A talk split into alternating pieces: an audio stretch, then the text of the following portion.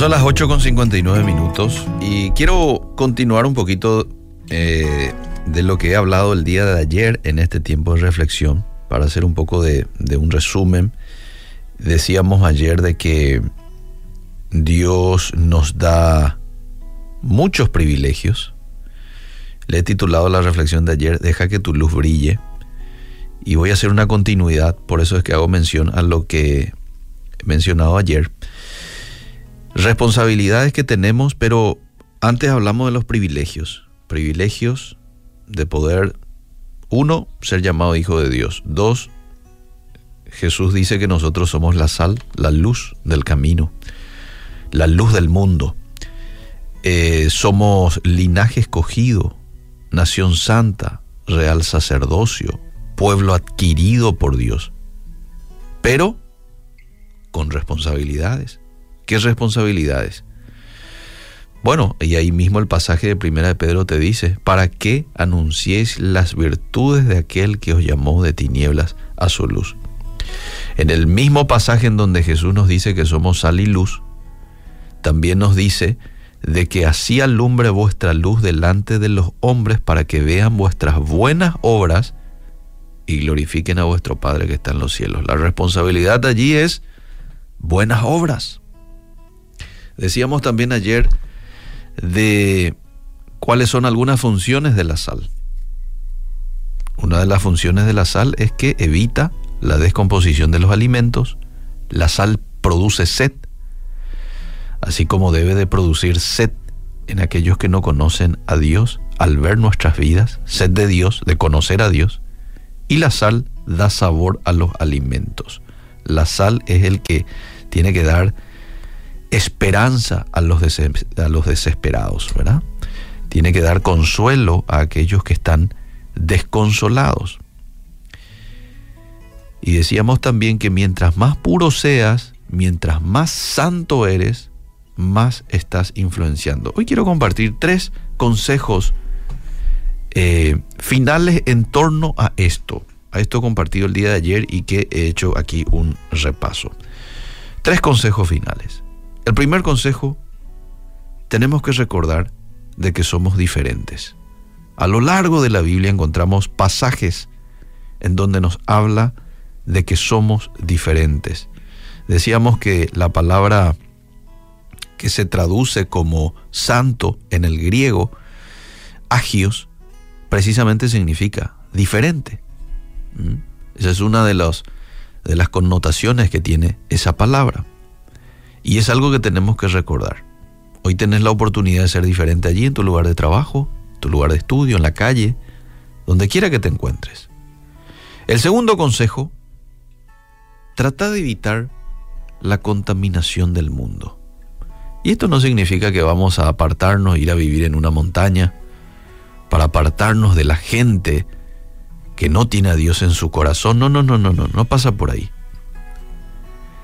Una mosca echa a perder el perfume, ¿verdad?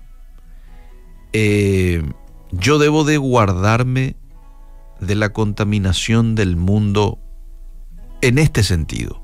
Ser selectivo, por ejemplo, ¿qué, qué programa voy a mirar? ¿Qué lugares debo dejar de frecuentar? Porque no me hacen bien. ¿Qué amistades debo de tomar ciertas distancias? Porque ciertas amistades, desde que llego, me están hablando mal de otro, ¿verdad? Y siempre que quiero influenciar positivamente, no me dan mucha cabida. No hay sed de Dios. Quieren continuar con ese estilo de vida. Ah, entonces me tengo que tomar una distancia.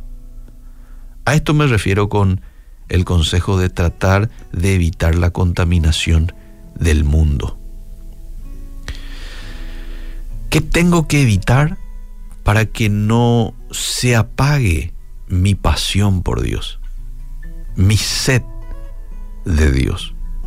Porque a veces identificamos ciertas cosas, ciertos programas, ciertas conversaciones, ciertas amistades ciertos elementos, a veces, ¿por qué no? El Internet, el celular, las redes sociales, cuando ya le doy un uso desmedido, podrían estar apagando mi pasión por Dios, mi deseo de orar, mi deseo de leer la Biblia. Y yo soy consciente de que eso está ocurriendo cuando no le doy un límite a mi consumo de internet o redes sociales, lo que fuera. Entonces, tenemos que pensar un poquito en esto. Y lo tercero, nunca te olvides de tu influencia. Así nomás es la cosa. O la gente influye en vos o vos influencias en la gente. No hay una tercera opción. O la gente influencia en vos, positiva o negativamente, o vos influencias en la gente. Yo quiero ser hoy un agente de influencia y una sana influencia en aquellos que me miran, eh, con aquellos que me cruzo el día de hoy. Que vean, por ejemplo, en mí que soy un hombre paciente. Que vean, por ejemplo, en mí que soy un hombre dependiente de Dios. Que soy un hombre agradecido que reacciono bien ante aquello que no he planeado, ¿verdad? Ante las presiones de la vida, no con rabia, no con con tranquilidad, con inteligencia emocional, ¿verdad? Con equilibrio. Y todo eso nos da la persona del Espíritu Santo. Según un estudio, una ama de casa desde su casa, directa o indirectamente, llega a influenciar a 10.000 personas en toda su vida.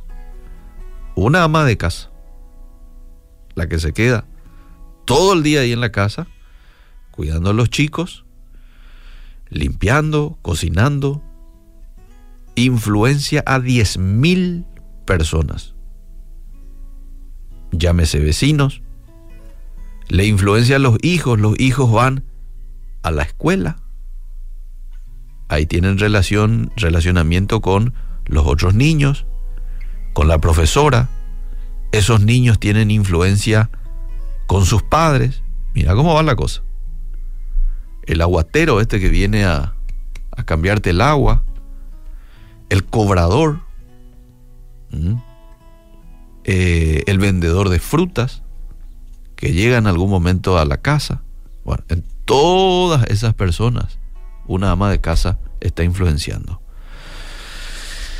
Todos influenciamos de alguna manera, negativa o positivamente. Que hoy podamos influenciar de manera positiva. Señor, qué privilegio, qué bueno es poder decir, no estoy solo en esta tierra. Jesús ha dicho es necesario que yo vaya para que venga el Espíritu Santo y esté con ustedes hasta el fin. Gracias Espíritu Santo porque estás hoy una vez más con nosotros. Has prometido nunca dejarnos. Ayúdanos hoy a entablar una amistad cercana, profunda contigo. Y te pedimos que nos enseñes a ser mejores personas, mejores padres, mejores hijos, mejores profesionales que podamos influenciar sana, positivamente en, las personas con quienes nos cruzamos el día de hoy. Ayúdanos a mantenernos en santidad, libres de la contaminación del mundo. Y gracias porque tú me has elegido para ser un hombre diferente. Hoy te agradecemos por ello. En el nombre de Jesús. Amén.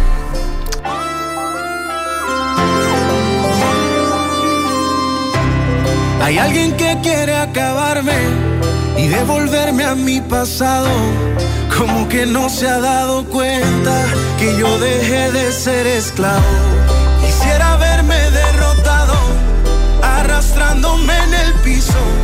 Y aunque quiera verme así, Dios me ama y soy su hijo. Y yo lo tengo a Él,